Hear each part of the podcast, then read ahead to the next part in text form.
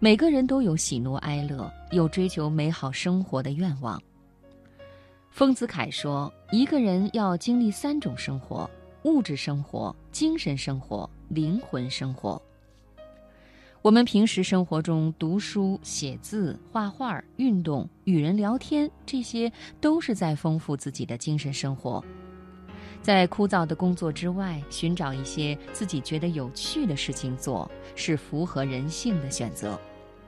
而日积月累的坚持一项运动。”是最能够带给我们发自内心的满足和快乐的，能够将我们的身体和精神定格在最好的状态。今天晚上，我想首先和朋友们一起来分享一篇文章：坚持运动和不运动的人差别到底有多大？摘自《人民日报》微信公众号。前段时间，网上爆出一个视频：人生最后十年。视频展示了人生最后的十年中，健身和不健身的两种截然不同的生活方式。一种是每天清晨穿着运动鞋去公园遛弯儿，一种是坐在病榻上，手上插着输液管，只能透过窗口看着外面的天空。一种是骑着自行车四处旅行，陪儿孙玩耍；一种是坐着轮椅受人照顾，吃下一堆药片。一种是穿西装打领带，与家人欢聚一堂，共享美味；一种是穿着病号服，挂着氧气面罩，全家人守着病房。看完视频，很多人沉默了。走到生命最后的时光，健康水平决定了我们能否体面离场，而这份健康就是坚持运动的犒赏。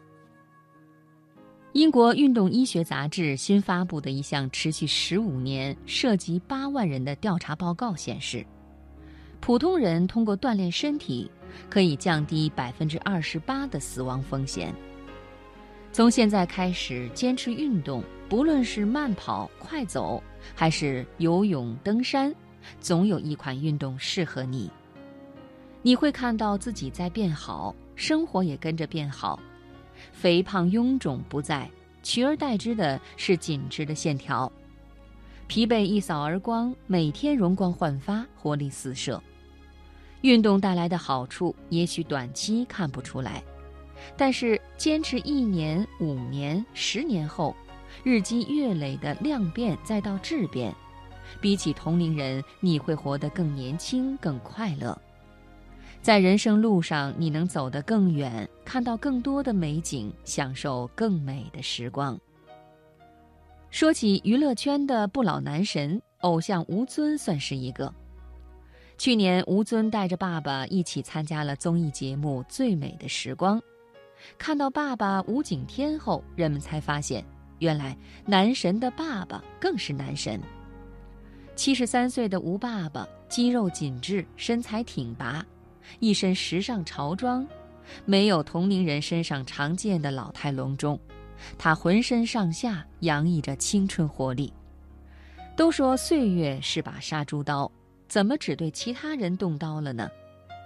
节目组人员问吴爸爸：“什么秘诀让他永葆青春，一点没有变老？”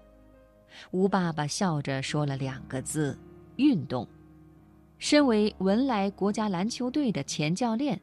吴爸爸一直都保持着运动的好习惯，哪怕退休后习惯使然，他仍然每天运动。当多数人被时光雕刻出满脸皱纹，被岁月蹂躏到身材走形时，那些坚持运动的人成功的让时光定格。他把七十三岁的年纪活成了三十七岁的模样。新加坡前总理李光耀享年九十二岁，他年过古稀时仍然精神矍铄，走起路来腿脚利落。李光耀热爱跑步、游泳，随身行李里也带着折叠健身自行车，一有机会就会骑自行车健身。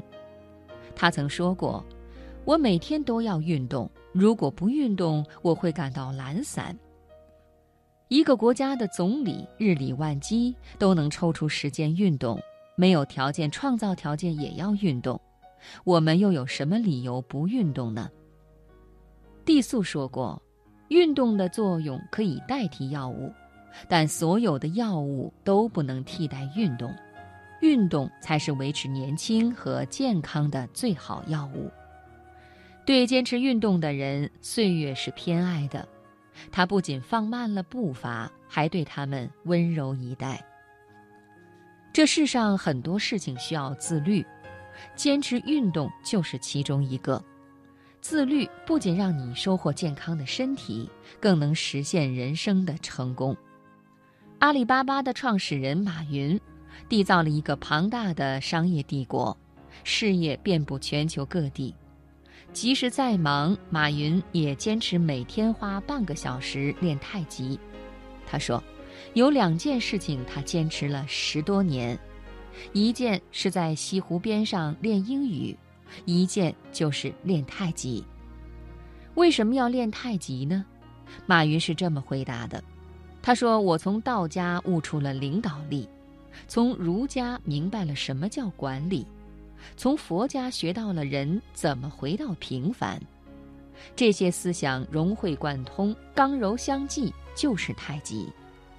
坚持练太极，让五十五岁的马云拥有常人难以企及的身心素质，他有充沛的激情和持久的活力，继续耕耘着人生版图。日本作家村上春树说过。我写小说的许多方法是每天清晨沿着道路跑步的时候学到的。坚持跑步前，村上春树还是一个浑身赘肉、昼夜颠倒、烟酒不离手的颓废中年人。三十三岁那年，村上开始跑步，他每天凌晨四点钟起床，写作五六个小时之后去跑步，跑十公里。后来改为早上九点或者十点结束工作后跑步一小时。坚持跑步后，他戒掉了每天六十支烟的烟瘾，身上的赘肉也跑没了。如今，跑步和写作成了他生活中和吃饭一样自然而然的事情。七十岁的村上春树活出了同龄人不具备的少年感。他用轻盈的步伐奔跑在世界各地，他思维敏捷，笔耕不辍，用最美的文字带我们坐上了时光机。总有比你忙的人还在坚持运动，比你成功的人比你还自律。人和人的差距就是这么拉开的。那么你要过哪种人生呢？爱因斯坦在《生活和宇宙》中说道。生活就像骑自行车，要想保持平衡，就要不断运动。坚持运动和不运动的人差别到底在哪里？我想，他们就差在好好生活的底气。人生没有白走的路，每一步都算数。